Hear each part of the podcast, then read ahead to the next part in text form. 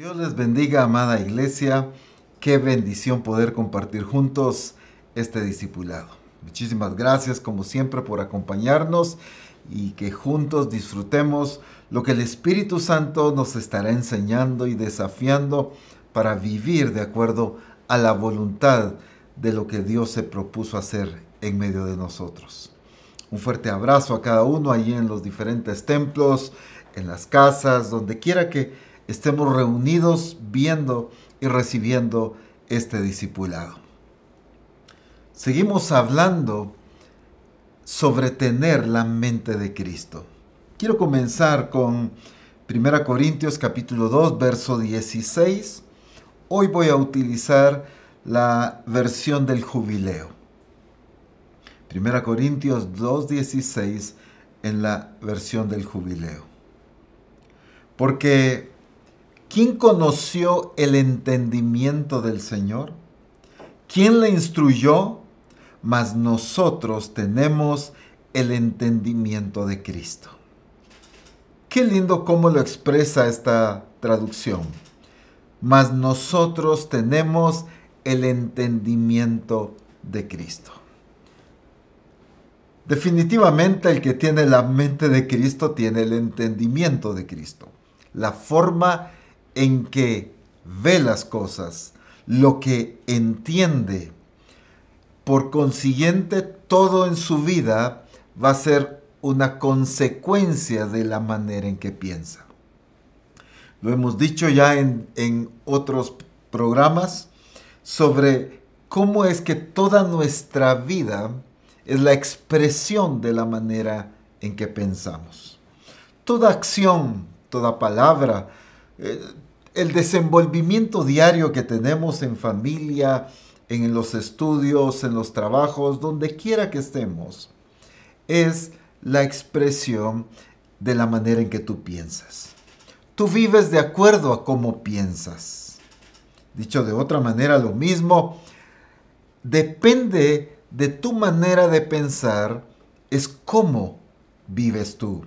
Cómo te comportas, cómo te vistes, cómo trabajas, cómo estudias, cómo sirves al Señor, cómo lo adoras, todo tiene mucho que ver con el entendimiento que tienes. La falta de un entendimiento correcto hace errar en nuestras acciones. La falta de un entendimiento de acuerdo al diseño de Dios nos hará vivir en una expresión que no glorifica a Jesucristo. Por eso es importante tener el entendimiento de Cristo. Bueno, como nacidos de nuevo, ha sido puesta su naturaleza y tenemos el entendimiento de Cristo. Ahora viene la parte que hemos resaltado también.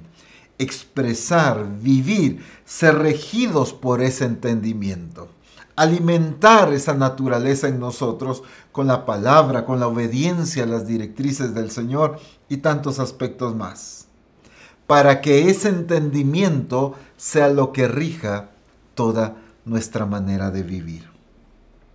En el entendimiento de Cristo vemos algo que ayudó o, fue la expresión o el fundamento de toda acción de Jesucristo aquí en la tierra.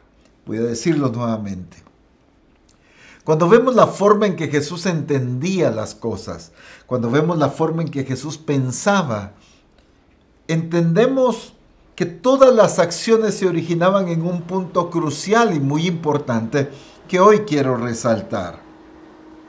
En Juan capítulo 16, verso 32, dice de esta manera, He aquí, la hora viene, y ha venido ya, en que seréis esparcidos cada uno por su lado, y me dejaréis solo. Y quiero resaltar esta parte. Mas no estoy solo, porque el Padre está conmigo. Mas no estoy solo, porque el Padre está conmigo. Hagamos un poquito de contexto aquí.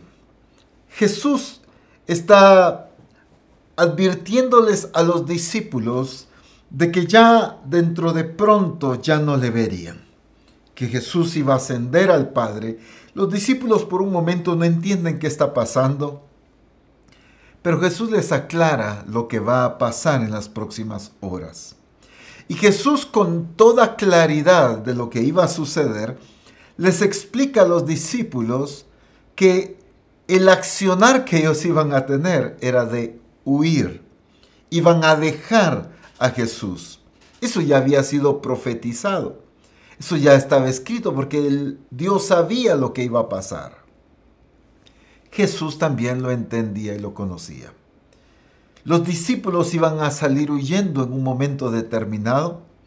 Y entonces Jesús expresa esto y me encanta la expresión, no solo por la certeza que Jesús revela aquí de la presencia del Padre con él, sino también del entorno y el momento en que lo está declarando.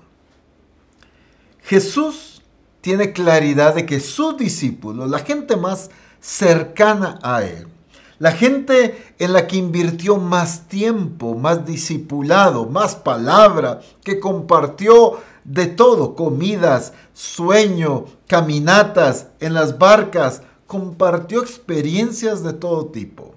La gente más cercana que estuvo viendo los grandes milagros y prodigios que Jesús hizo aquí en la tierra. Esta gente más cercana lo iba a abandonar. Iban a salir corriendo por causa de que iban a prender a Jesús para llevarlo a la cruz. Es interesante entender el contexto de lo que está pasando para disfrutar el valor de la declaración de Cristo. Mas no estoy solo. ¿Por qué dice esto? Me dejaréis solo, acaba de decirles, hablando de ellos. Ellos lo iban a dejar solo. Pero el entendimiento de Cristo era la realidad que aunque todos los discípulos lo dejaran solo, en realidad Él no estaba solo porque su Padre estaba con él. La parte fundamental de todo el desenvolvimiento del ministerio de Jesús fue entender que el Padre estaba con él, que el Padre lo había enviado, que el Padre estaba con él y el Padre estaba en él. Entonces, toda acción, toda palabra, todo lo que Jesús vino a hacer en esta tierra estaba fundamentado en este entendimiento. Por eso es importante que nosotros tengamos el entendimiento de Cristo. Si algo tenemos que entender como discípulos de Cristo, o dicho de otra manera, quien tiene la mente de Cristo entiende que Dios está con él. Todo aquel que tiene la mente de Cristo, que tiene el entendimiento de Cristo, entiende con claridad que Dios está con él. Obviamente hay mucho que hablar aquí y, y tenemos que tener cuidado porque a veces lo entendemos de maneras tan superficiales sin entender las responsabilidades que también implica esto para nosotros. Pero Jesús, en todo lo que se desenvolvió aquí en la tierra, si algo expresó, si algo lo mantuvo, fue el saber con certeza que el Padre estaba con él. Qué maravilloso ver que las acciones de Jesús no dependían del apoyo de quienes lo rodeaban.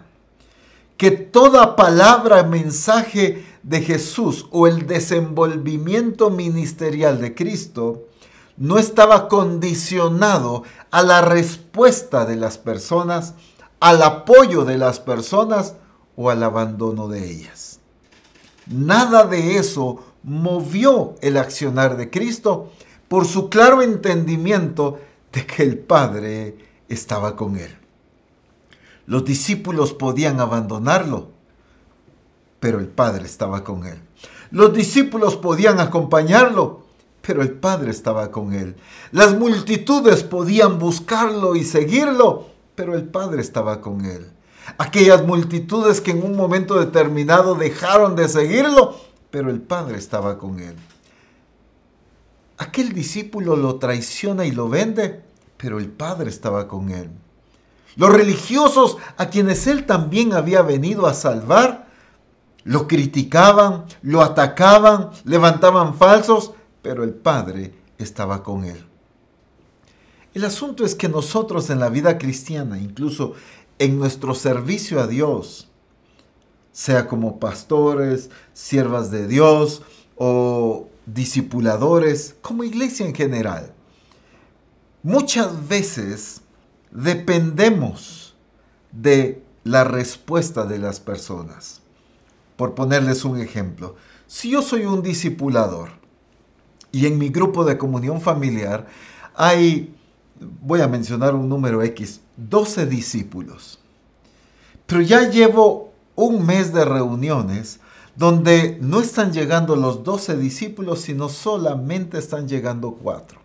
Y entonces mi espíritu empieza a desfallecer, estoy triste, estoy molesto, eh, cambia mi mensaje, cambia mi actitud, mi desenvolvimiento como discipulador ya no es el mismo porque la respuesta de algunos está condicionando mis acciones.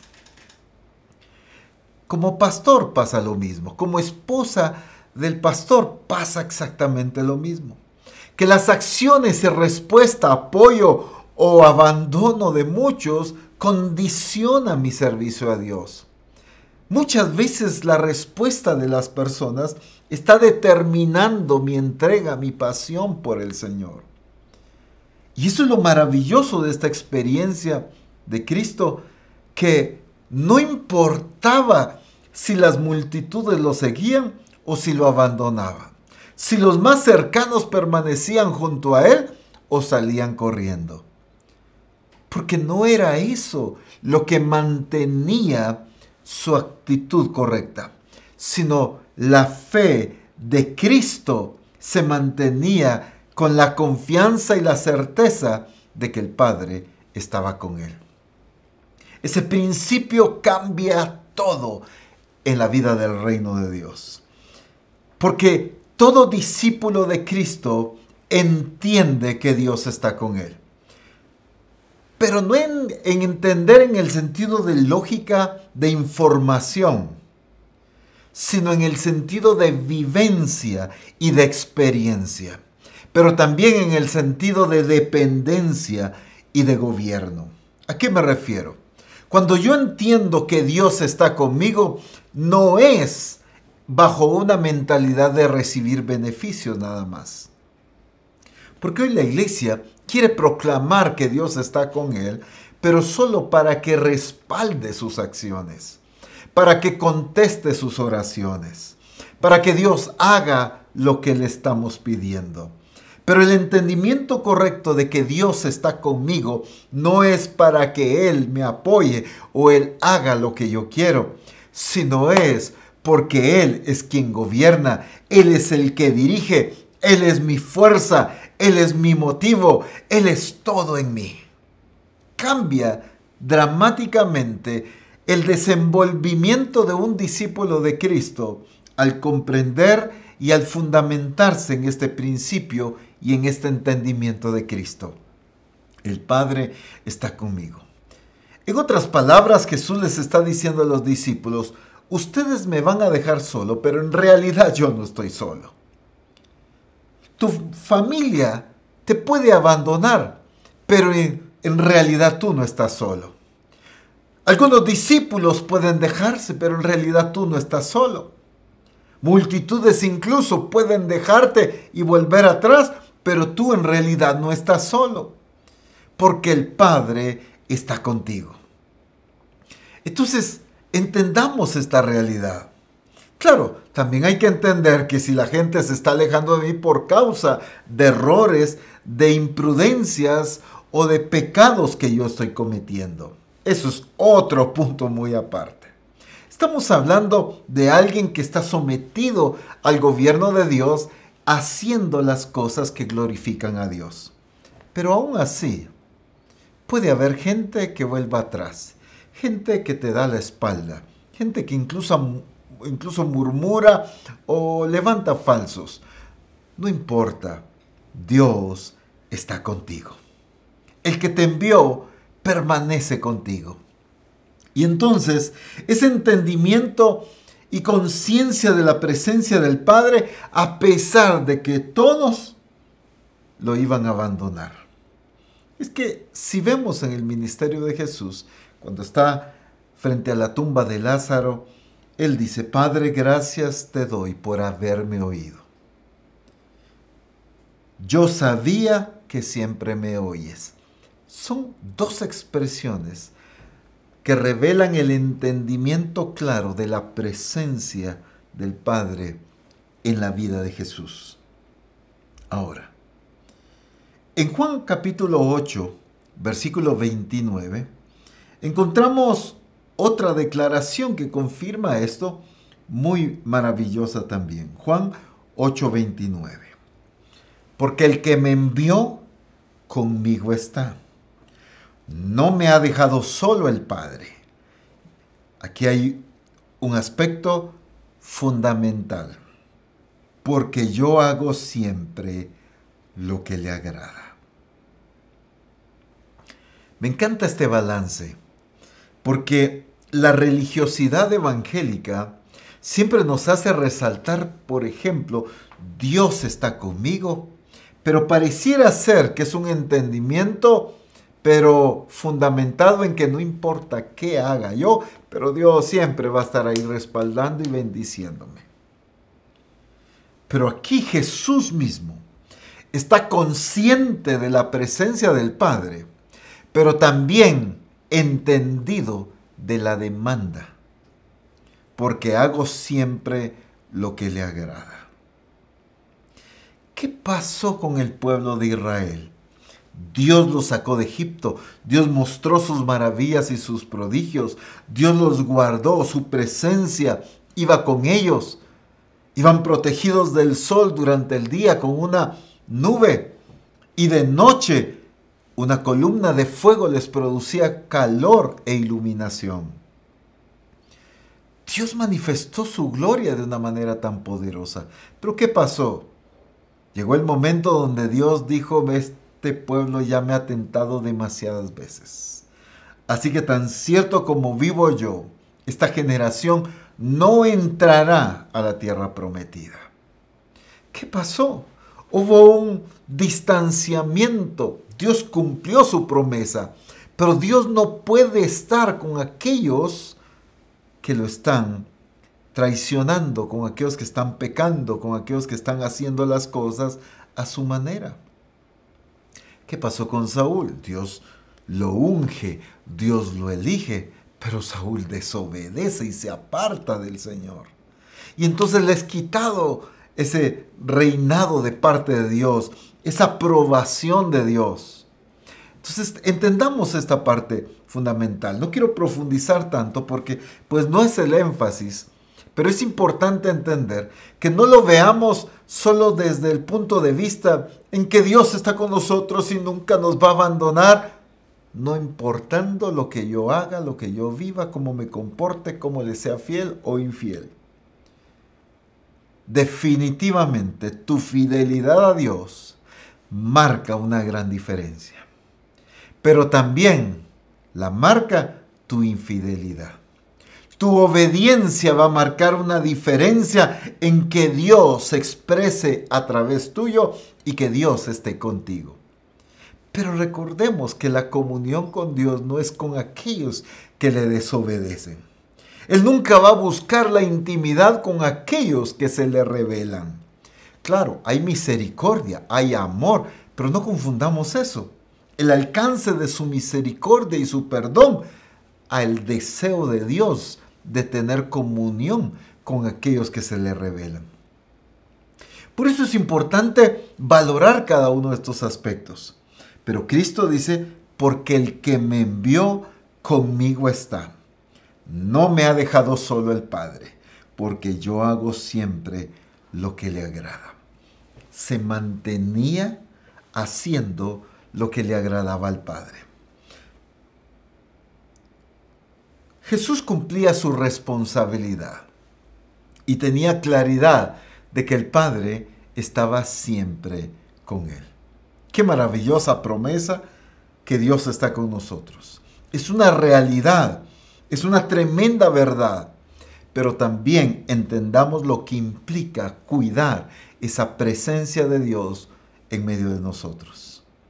Nuestro estilo de vida, nuestra obediencia, hacer las cosas como Él ha determinado y Él las manda, son indispensables para mantenernos en esa comunión estrecha con Dios.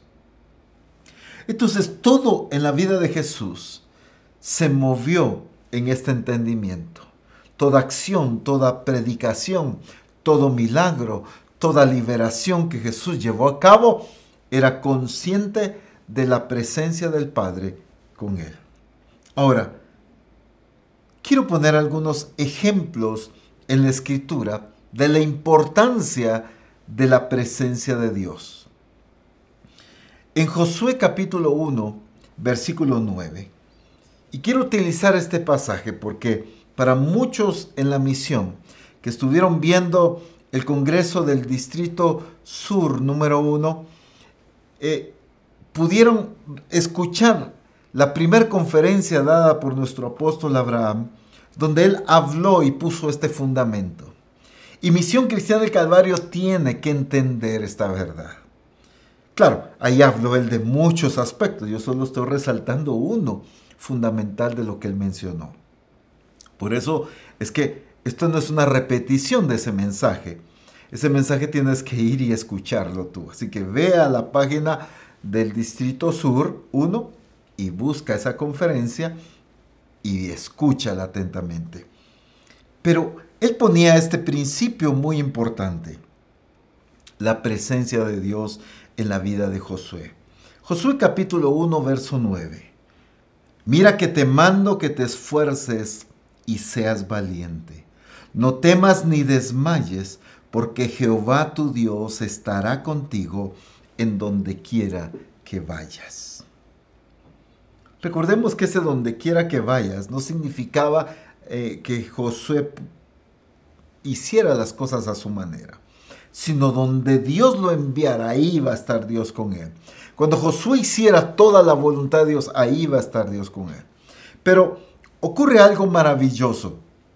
En este capítulo 1, si leemos los otros capítulos, pues definitivamente vamos a encontrar más, pero solo quiero poner un pequeño ejemplo aquí. En el capítulo 1 encontramos una serie de directrices y aunque hay varias promesas, pero en realidad todas ellas se fundamentan en esta verdad, que Dios estaría con él. Iban a poseer a los enemigos porque Dios estaba con ellos. Nadie le iba a poder hacer frente porque Dios estaba con él. Entonces, todas las promesas de poseer y de conquistar y de que nadie le haría frente a Josué era porque Dios estaba con él. Así que ese era el fundamento de la promesa hay más directrices que promesas, mientras que la iglesia resalta casi que solamente la promesa. Todo el mundo queremos confesar. Jehová estará contigo donde quiera que vaya. Yo lo recibo en el nombre de Jesús y donde yo quiera que vaya, ahí irá el Señor conmigo. Pero prestémosle atención a las directrices. Déjeme mencionarlo rápidamente, luego usted las busca en el capítulo 1. Algunas directrices, porque no son todas, dice, levántate y pasa este Jordán, una directriz. Otra directriz, esfuérzate y sé valiente. Otra directriz, repartirás al pueblo esta tierra. Otra directriz, cuida de hacer conforme a toda la ley. Otra, no te apartes de ella, hablando de la ley. Otra, no se apartará de tu boca. Otra, de día y de noche meditarás en ella. Otra, para que hagan todo lo que en él está escrito, hablando del libro de la ley. El Señor le dice, no temas ni desmayes. Una serie de directrices. La promesa se centraba en una sola cosa, en que Dios estaría con él. ¿Por qué más directrices y por qué no más promesas? Porque la promesa de la presencia de Dios era más que suficiente para cumplir cualquier cantidad de mandamientos. Toda directriz podía ser cumplida siempre y cuando su presencia estuviera con Josué. Esa era la diferencia en que marcaba el cumplimiento de toda la responsabilidad que Josué tenía. Estaba a punto de cruzar el río Jordán. Estaba a punto de ver maravillas y prodigios. Estaba a punto de caminar por un camino donde nunca habían caminado. Estaba a punto de, de, destruir y vencer a todos los enemigos que vivían en esas tierras. Estaba a punto de ver la gloria de Dios de maneras como nunca las habían visto. Pero todo esto podía llevarse a cabo con el correcto entendimiento de esta promesa que es más que suficiente que cualquier otra, que Dios estará contigo. Dios estará contigo. Eso era suficiente para que Josué cruzara el río Jordán. Era más que suficiente para poseer la tierra prometida. Era más que suficiente para derrotar a todos los enemigos. Yo estaré contigo, le dice el Señor. Aunque las directrices eran abundantes, en los demás capítulos encontramos más directrices, pero la promesa fue consistente. Su presencia iría con ellos. Su presencia estaría con ellos. Qué importante es entender esto, porque la vida de la iglesia debe desenvolverse en este principio fundamental. Apóstol Ronald, pero eso, eso, ¿qué discípulo de Misión Cristiana del Calvario no lo sabe? Dios está con nosotros.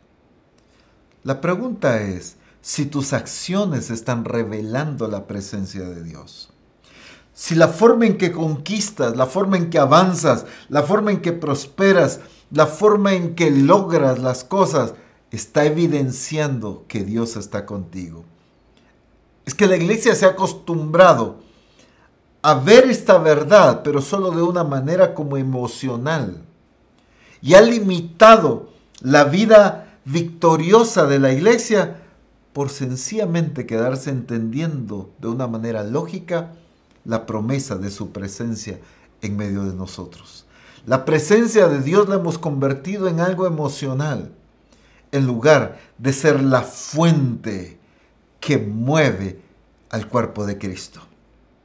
La fuente que impulsa toda acción de la iglesia. La valentía que surge a través de las acciones de los siervos y las siervas de Dios. Toda acción de la iglesia debe radicar en esta promesa tan maravillosa. Su presencia está con nosotros. Hay otro caso maravilloso, el caso de Gedeón. Quiero leer una serie de versos aquí. Jueces capítulo 6, vamos a leer del verso 12 al 16. Y el ángel de Jehová se le apareció y le dijo, Escuche bien, lo primero que el ángel le dice, Jehová está contigo. Les pregunto, aunque lo acabo de decir, ¿qué fue lo primero que el ángel le dice a Gedeón? Ok, se le aparece el ángel. Hay una manifestación muy preciosa ante los ojos de Gedeón. Pero ¿qué fue lo primero? ¿Cuál fue su presentación? ¿Con qué comienza el ángel? Jehová está contigo. ¿Por qué el ángel comienza con esta verdad tan poderosa? Porque era la deficiencia en el entendimiento de Gedeón y de todo el pueblo. La presencia de Dios con ellos. Aquí mismo lo dice. Jehová está contigo, varón esforzado y valiente. Y Gedeón le respondió, ah, Señor mío, si Jehová está con nosotros, o sea, si estuviera, si de verdad tuviéramos su presencia, es lo que está diciendo en otras palabras. Dice, si Jehová está con nosotros, miren, el desafío de estas preguntas que Gedeón está haciendo es porque en, en su entendimiento está que Dios no está con ellos, que la presencia de Dios no está con ellos. Si vemos el entendimiento de Gedeón, es que falta la presencia de Dios, a un Dios ausente. Pero si vemos la declaración del ángel, es todo lo contrario. Jehová está contigo, varón esforzado y valiente. Jehová y Gedeón, perdón, le respondió, ay Señor mío, si Jehová está con nosotros, ¿por qué nos ha sobrevenido todo esto? ¿Y dónde están todas sus maravillas que nuestros padres nos han contado diciendo, no nos sacó Jehová de Egipto? Y ahora Jehová nos ha desamparado y nos ha entregado en mano de, de los madianitas. Y mirándole Jehová le dijo, Ve con esta tu fuerza y salvarás a Israel de la mano de los madianitas. ¿No te envío yo? Entonces le respondió, ay Señor mío, ¿con qué salvaré yo a Israel? Y aquí que mi familia es pobre en Manasés y yo el menor en la casa de mi padre. Jehová le dijo, ciertamente yo estaré contigo y derrotarás a los madianitas como a un solo hombre. Básicamente en tres ocasiones en los versos que leímos, Dios le resalta la importancia de su presencia. No te envío yo, le dice. O sea, yo estoy contigo. Soy yo el que te estoy delegando. Soy yo el que va contigo porque es lo que le dice en el verso 12 y en el verso 16. Jehová está contigo. Y de último, ciertamente yo estaré contigo. ¿Por qué el Señor tiene que hacerle tanto énfasis en que Él estaba con Gedeón? Pero ¿cuál era el entendimiento?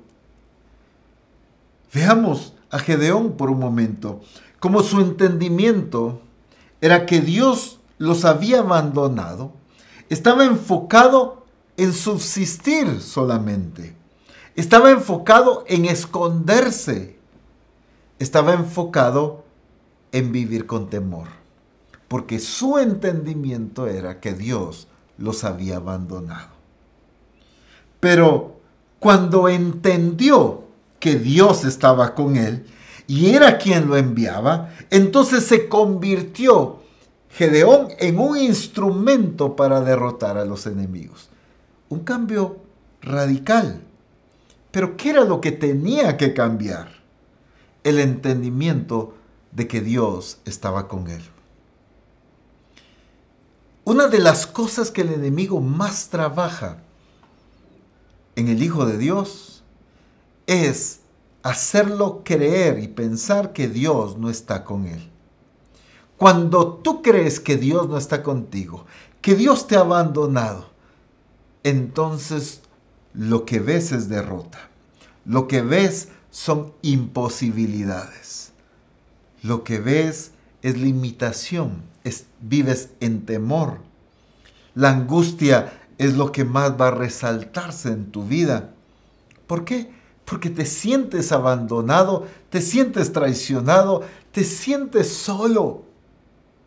Pero cuando tu entendimiento cambia de acuerdo al entendimiento de Cristo, el Padre el que me envió conmigo está.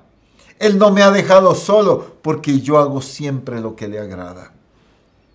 Cuando el entendimiento de Gedeón cambió, él se convirtió en el instrumento de Dios para derrotar a los enemigos. Pero cuando en su entendimiento veía a un Dios que los había abandonado, lo único que estaba haciendo era sacudir el trigo para buscar cosecha para poder subsistir.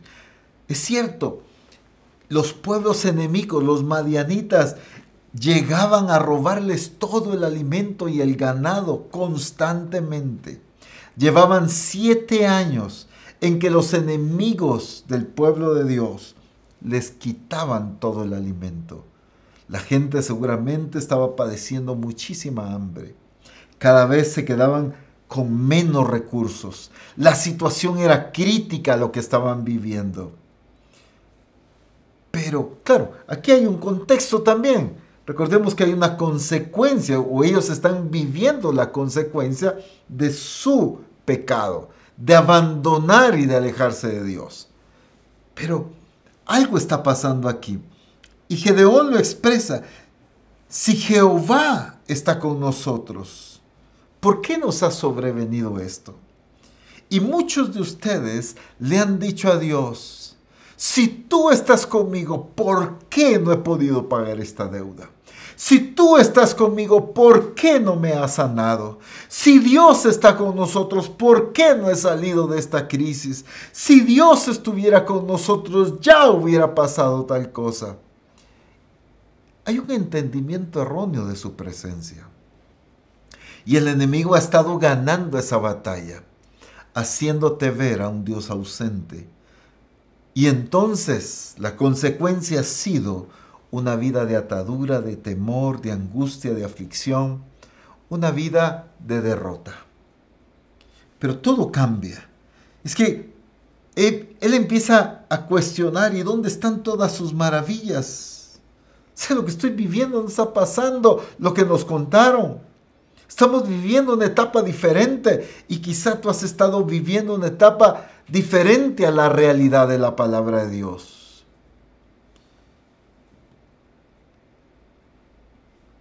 Miren el entendimiento que él tenía. Es que aquí, en esta expresión, está sacando a luz el entendimiento que él tenía.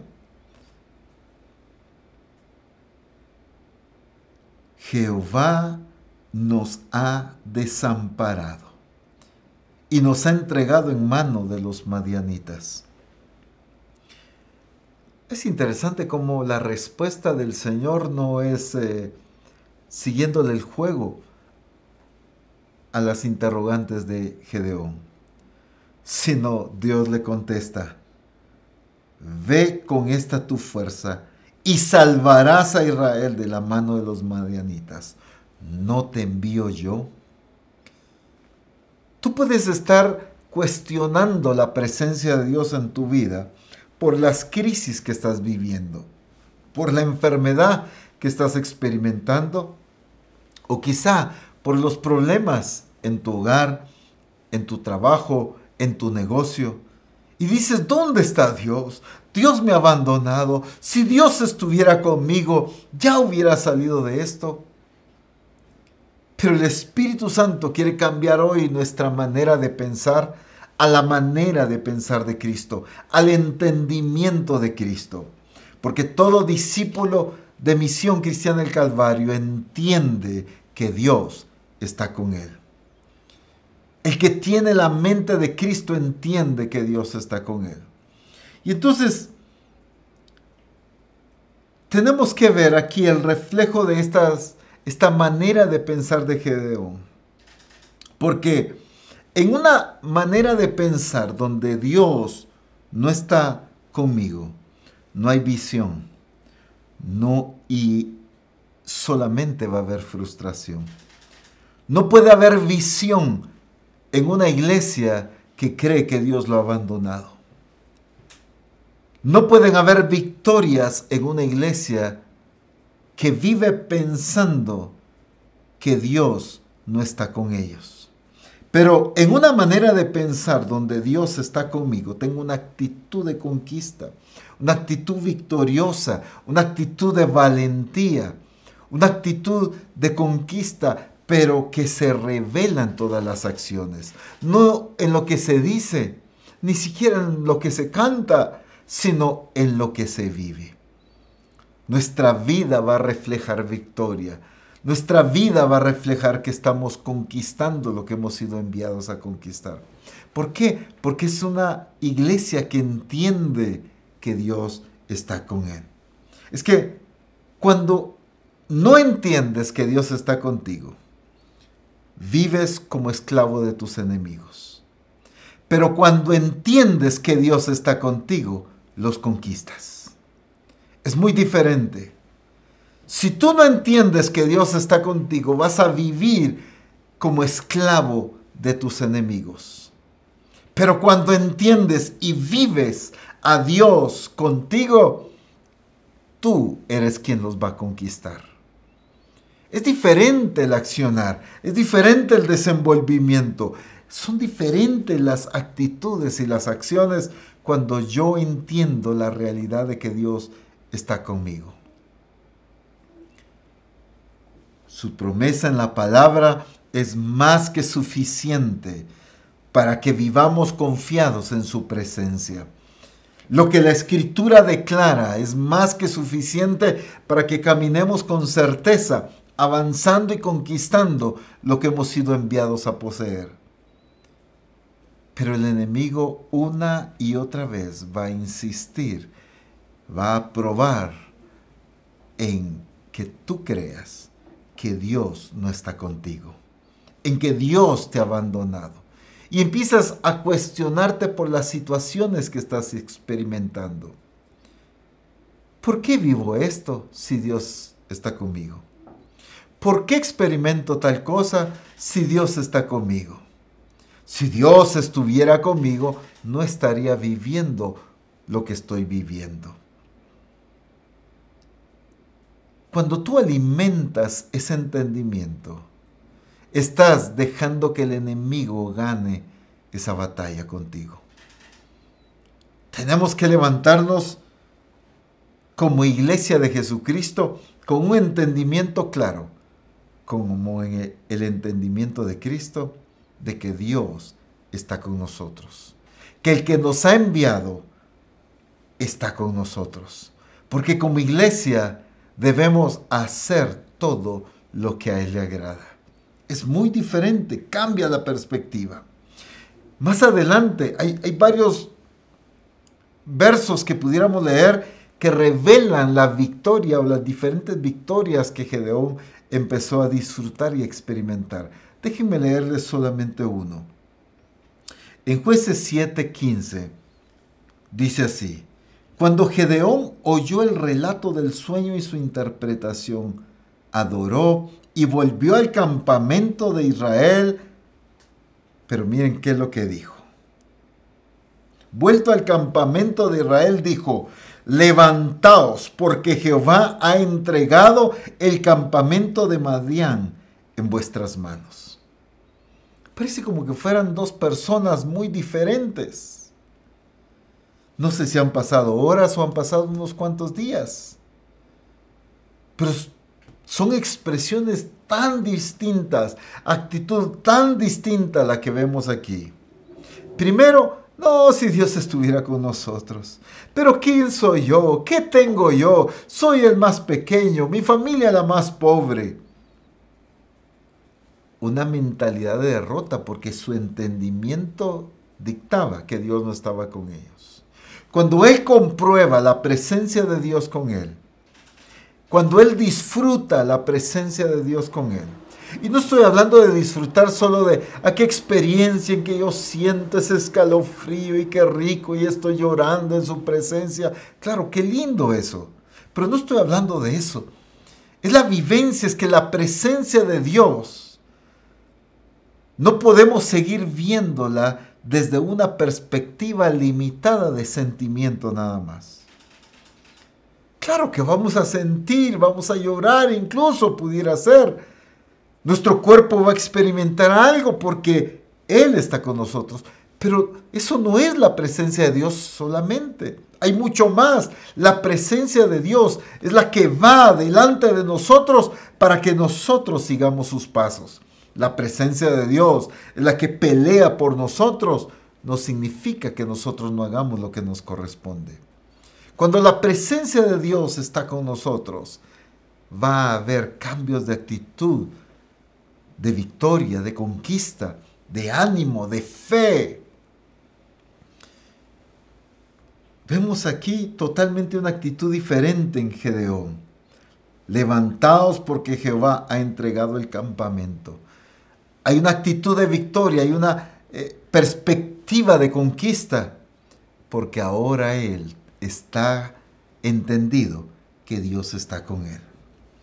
Fíjense bien, cuando leemos expresiones como no te envío yo, en Mateo 28 cuando dice, por tanto, id, tenemos que entender algo, es que nunca se ha tratado de quién somos, sino de quién es el que nos envía. La vida en el reino de Dios no se trata de quién soy yo, sino de quién es Él. No se trata de mi capacidad, se trata de quién es el que me está enviando. Le pasó a Moisés, le pasó a Gedeón. Moisés dice, ¿quién soy yo para que vaya Faraón y saque de Egipto a los hijos de Israel? Pero miren cómo le responde Dios, porque yo estaré contigo. Ve porque yo estaré contigo. Es que fue lo que cambió radicalmente las acciones. Aquel Moisés que estaba solo cuidando ovejas. Aquel Moisés que 40 años atrás se sentía con una actitud de conquista, de liberar al pueblo, pero 40 años después se había acostumbrado solamente a cuidar ovejas. Un Moisés que no lo dice la escritura, no sé si ya había perdido toda visión, todo anhelo de liberar al pueblo de Dios. Pero no revela una actitud de visión, de conquista y cuando el Señor se le aparece y, le, y lo envía a liberar al pueblo. Pero lo, que él pregunta es, ¿quién soy yo? ¿Quién soy yo para liberar? Es que no se trata de quién eres, se trata de quién es quien, el que te envía. No se trata de qué capacidades tienes o cuántos recursos posees. Se trata de la autoridad del que te está delegando hacer algo. Se trata de Él. Todo cumplimiento del propósito de Dios se trata de Él. Se trata de su poder, se trata de su gloria, se trata de su majestad, se trata de su autoridad, se trata de que Él tiene control de todas las cosas. Pero nosotros siempre nos enfocamos como que el cumplimiento del propósito de Dios consistiera en quién somos. ¿En quién soy yo cuando todo tiene que ver con quién es Él? Encontramos otro ejemplo, Josué y Caleb, un ejemplo maravilloso también. En Números capítulo 14, verso 9, después de que habían sido enviados aquellos 12 espías a inspeccionar la tierra, a comprobarla, tardaron 40 días en inspeccionar la tierra, porque por cada día que se tardaron en entrar al reporte fueron los años que estuvieron en el desierto deambulando. Pero los 10 presentaron un informe de derrota donde se estaban visualizando como langostas con una actitud de incapacidad. Pero Josué y Caleb dicen algo diferente. En números 14, 9. Por tanto, no seáis rebeldes contra Jehová, ni temáis al pueblo de esta tierra. Porque nosotros, miren, cambia totalmente la actitud.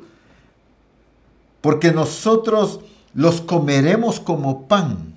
Su amparo se ha apartado de ellos y con nosotros está Jehová, no los temáis. Lo terrible es que el verso siguiente dice que el pueblo habló de apedrear a Josué y a Caleb, porque habían sido influenciados por otros que reportaban una perspectiva totalmente diferente. Ellos son gigantes, nosotros no vamos a poder contra ellos, ellos nos van a comer como langostas, eh, somos insignificantes. Pero ¿qué cambió en la perspectiva de victoria y de conquista que Josué y Caleb tenían? En el entendimiento de que Dios estaba con ellos. Es lo que dice aquí al final del verso. Y con nosotros está Jehová, no los temáis. Cuando la iglesia de Jesucristo entiende que Dios está con ellos, deben cambiar sus actitudes y sus acciones. Cuando una iglesia entiende verdaderamente que Dios está con ellos. Claro, Estamos hablando de una iglesia que se somete, una iglesia que vive en el orden, en el diseño de Dios, en el temor de Dios. Ahí hay mucha tela que cortar. Pero como estamos hablando del diseño, estamos hablando de una iglesia genuina. No de una iglesia que vive en pecado, pero cree y, tiene el sueño de que Dios está con ellos. No, Dios no puede respaldar el pecado, Dios no puede avalar la injusticia, Dios no puede estar con aquellos que le desobedecen. Misericordia tiene, pero su presencia, su aprobación está con aquellos que le obedecen y son fieles a sus mandamientos. Por eso de Jesús dijo, a él oíd. Este es mi Hijo amado, a él oíd. Porque se comprobó la fidelidad de Cristo hacia el Padre. Entonces es diferente. Josué y Caleb tuvieron una actitud de conquista muy preciosa. Fueron los únicos dos de toda esa generación que entró a la tierra prometida. Porque las promesas de Dios solo las conquistan aquellos que caminan victoriosos entendiendo que Dios está con ellos. Las promesas de Dios solo las obtienen aquellos que paso a paso los dan con valentía y la seguridad de que Dios está con ellos. Esto significa muchas cosas. El cuidado que yo debo tener de su presencia. No es una presencia de que yo puedo vivir como quiera, pero Dios prometió estar conmigo, así que ya está esto garantizado. Claro, Dios es fiel a sus promesas, indudablemente. Pero yo debo aprender a cuidar su presencia. Yo debo tener cuidado de mis acciones, de mi corazón, de mi manera de pensar, de mi obediencia para que Él no se aparte de mí. Porque Él no puede estar compaginando con el pecado, con la desobediencia, con la injusticia. Así que debo ser cuidadoso de eso también. Me encanta una expresión y la leo así rápidamente de Moisés en Éxodo 33, 15. Y Moisés respondió, si tu presencia no ha de ir conmigo, no nos saques de aquí. Si tu presencia no ha de ir conmigo, no nos saques de aquí. Qué maravillosa declaración y clamor de Moisés. Dios le está delegando responsabilidad. Dios lo está enviando y había sido escogido Moisés para liberar al pueblo, para avanzar y para cumplir el propósito de Dios. Pero hay algo que sí Moisés aprendió a valorar y fue la presencia de Dios. En otras palabras, Moisés le está diciendo, prefiero un desierto contigo y no una tierra prometida sin ti. Prefiero quedarme en esta condición, pero donde tú estés y no tener todas las riquezas y la abundancia donde tú no estás. Misión Cristiana del Calvario, nunca vayas tras los afanes de este mundo. Si su presencia no va contigo, no des un paso adelante. Si su presencia no va contigo, no transites en ese camino. Caminemos por el lugar donde Él ha determinado. Su presencia es lo más importante que debemos cuidar. Por eso es que las decisiones deben ser cuidadosas para no salirnos ni alejarnos de su presencia. Nuestras acciones, incluso nuestras actividades como congregación, nuestros discipulados, nuestro estilo de vida y tanto que pudiéramos mencionar aquí. Debemos tener cuidado para mantenernos en su presencia. A veces los afanes, las riquezas, la comodidad y cuántas cosas nos cautivan tanto que pareciera ser que muchos piensan de esta manera. Si Dios va, no me importa, lo que quiero es obtener eso. No importa si Dios viene conmigo, pero yo quiero lograr aquello. Yo quiero obtener esto, yo quiero decidir esto, yo quiero vivir de esta manera, yo decido para mi vida aquello. Y a veces nos olvidamos de que lo más importante es la presencia de Dios. Algunos prefieren tener una empresa, aunque Dios no estaba en ese negocio.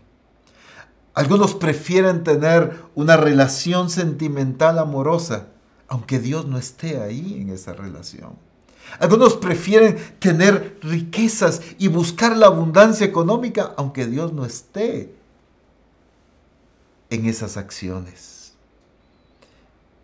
Entonces, como iglesia de Jesucristo debemos tener cuidado de que en todo Dios esté con nosotros. Aprendamos a valorar su presencia. Jesús, antes de ascender, delegando esa comisión tan maravillosa a los discípulos, dice algo crucial. Leo solamente el verso 20 del capítulo 28 de Mateo enseñándoles que guarden todas las cosas que os he mandado. Y aquí yo estoy con vosotros todos los días hasta el fin del mundo. Esa comisión poderosa que Jesús está delegando se fundamentaba en este principio indispensable. Su presencia está con nosotros. Su presencia está con nosotros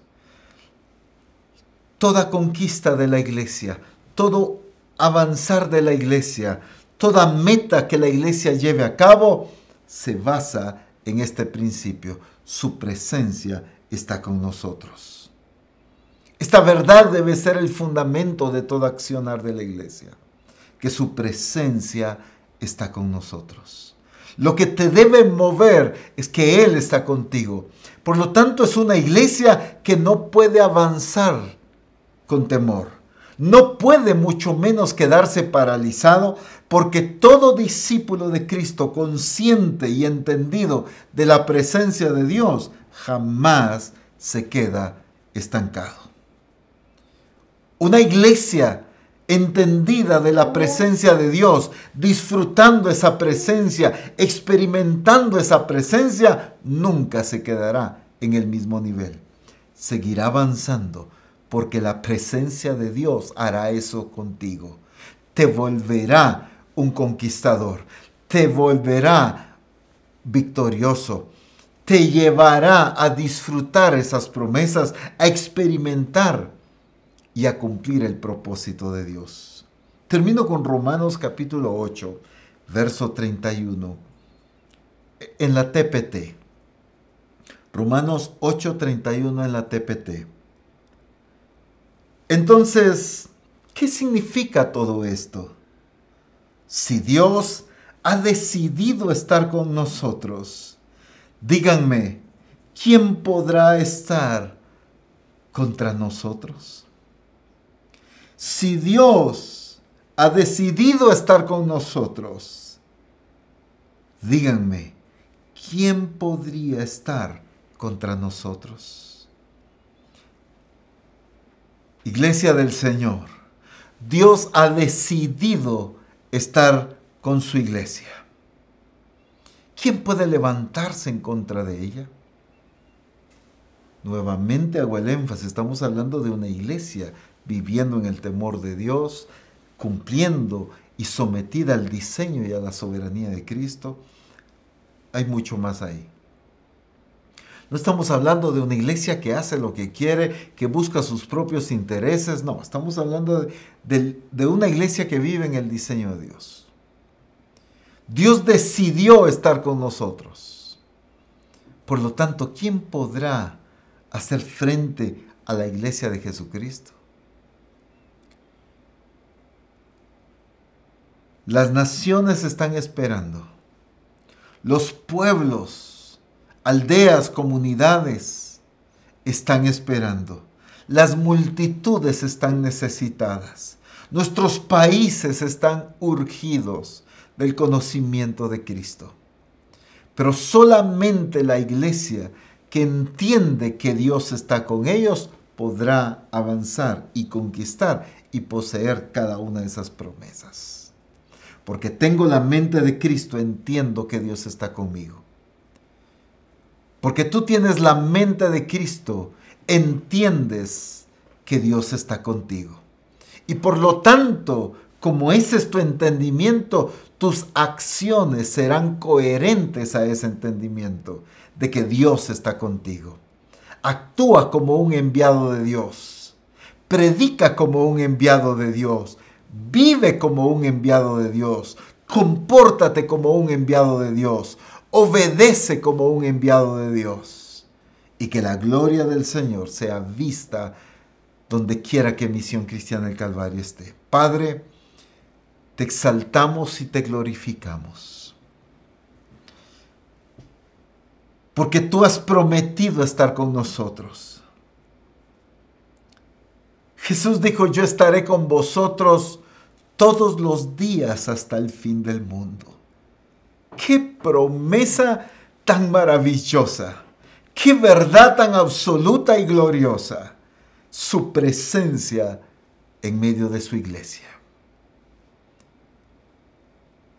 Debemos, Señor, aprender a actuar, avanzar y a vivir bajo un entendimiento de que tú estás con nosotros.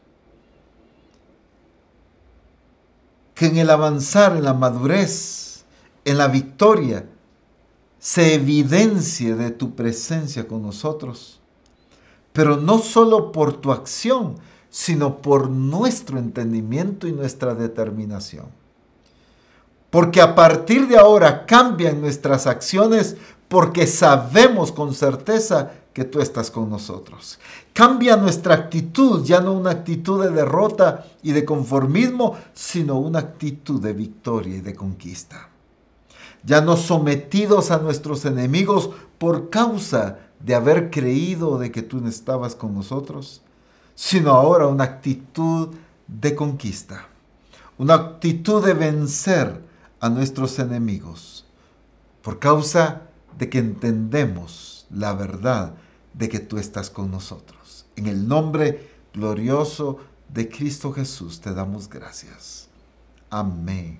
Bendito el nombre de Jesús.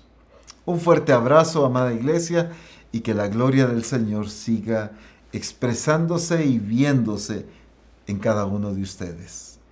Bendiciones.